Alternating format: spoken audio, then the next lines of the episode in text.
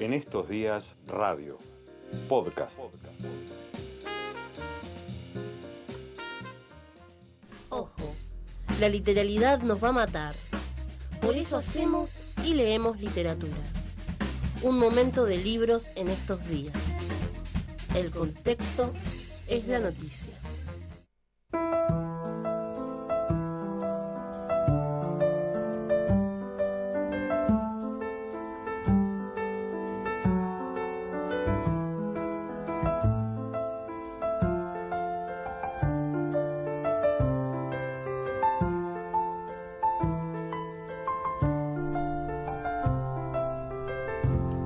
Tiene ya escritos varios libros. A mí el que más me gustó es uno que se llama Leche derramada.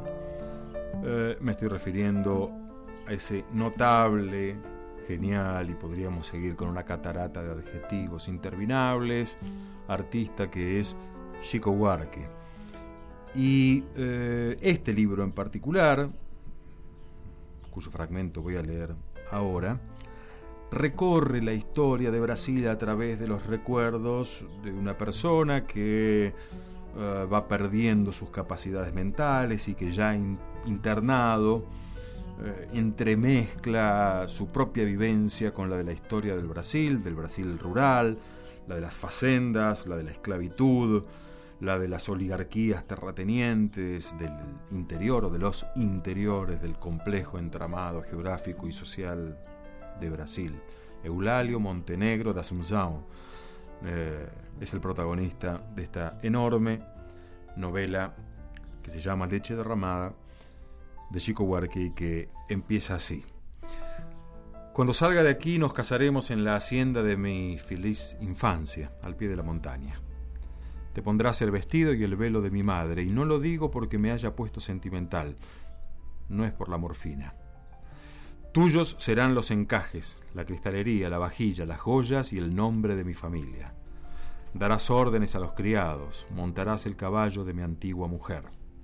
Y si todavía no hay electricidad en la hacienda, haré traer un generador para que puedas ver la televisión.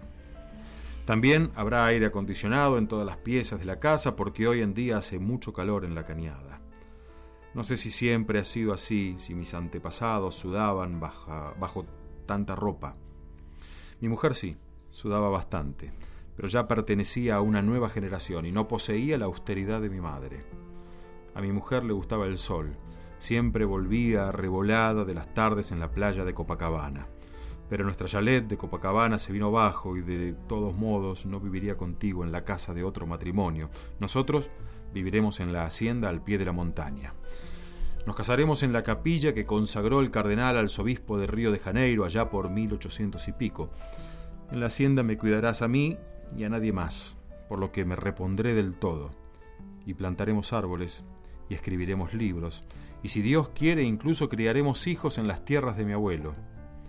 Por si no te gustara vivir al pie de la montaña por culpa de las ranas y los insectos, o la lejanía o cualquier otra cosa, podríamos vivir en Botafogo, en la mansión que construyó mi padre. Allí hay habitaciones inmensas, baños de mármol con bidet, varios salones con espejos venecianos, estatuas, columnas monumentales y tejas de pizarra importadas de Francia. Hay palmeras, aguacates y almendros en los jardines, que se convirtieron en aparcamiento cuando la embajada de Dinamarca se mudó a Brasilia.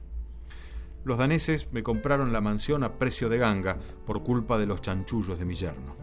Pero si mañana vendo la hacienda, que tiene 200 hectáreas de campos de labranza y pastos surcados por un arroyo de agua potable, tal vez pueda recuperar la mansión de Botafogo y restaurar los muebles de caoba, mandar afinar el piano de Pleyel de mi madre. Tendré chapuzas con las que mantenerme ocupado durante años y si quisieras seguir ejerciendo tu profesión podrías ir al trabajo caminando, ya que en el barrio abundan los hospitales y consultas. De hecho, justo encima de nuestro terreno han levantado un centro médico de 18 pisos, lo que me hace recordar que la mansión ya no existe. Y tampoco la hacienda al pie de la montaña. Creo que nos la expropiaron en 1947 por el trazado de la autopista. Estoy pensando en voz alta para que me escuches y hablo despacio como quien escribe para que me transcriba sin necesidad de ser taquígrafa. ¿Sigues ahí? Se ha terminado el culebrón, las noticias, la película. No sé por qué dejan el televisor encendido cuando se acaba la programación. Quizás para que el zumbido disimule mi voz, para que no moleste a los demás pacientes con mi cháchara. Pero aquí solo hay hombres adultos, casi todos medios sordos.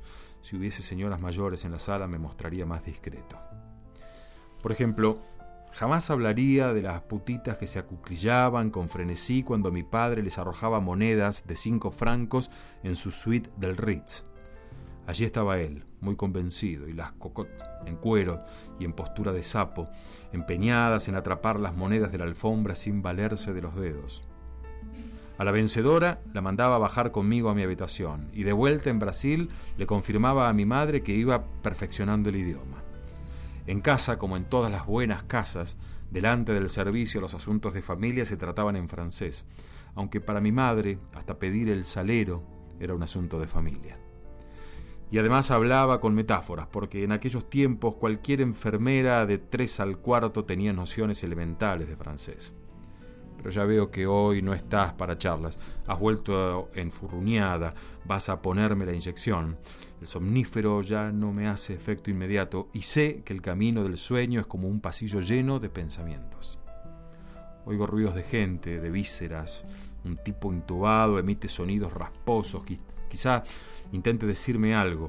El médico de guardia entrará apresurado, me tomará el pulso, quizá me diga algo. Un cura vendrá a visitar a los enfermos, susurrará palabras en latín, pero no creo que se dirija a mí. Una sirena en la calle, un teléfono, pasos, siempre hay alguna expectativa que me impide conciliar el sueño. Es la mano que me sujeta por los pocos pelos que me quedan, hasta que me tope con la puerta de un pensamiento hueco que me engullirá y me arrastrará a las profundidades donde, donde acostumbro a soñar en blanco y negro. Tem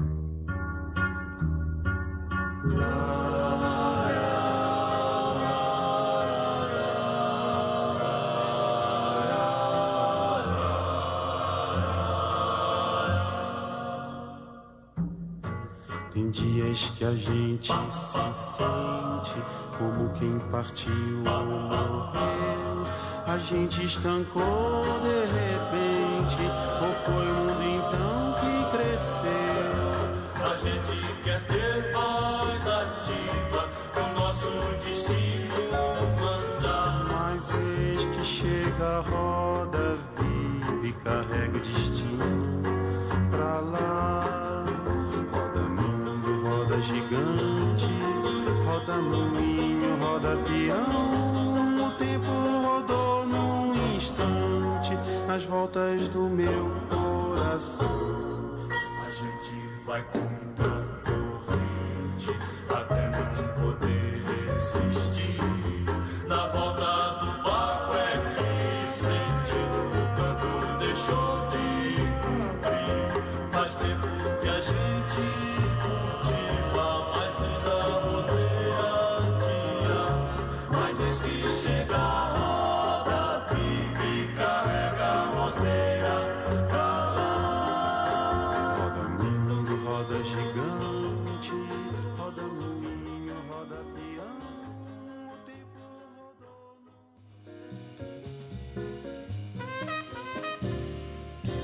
Días Radio.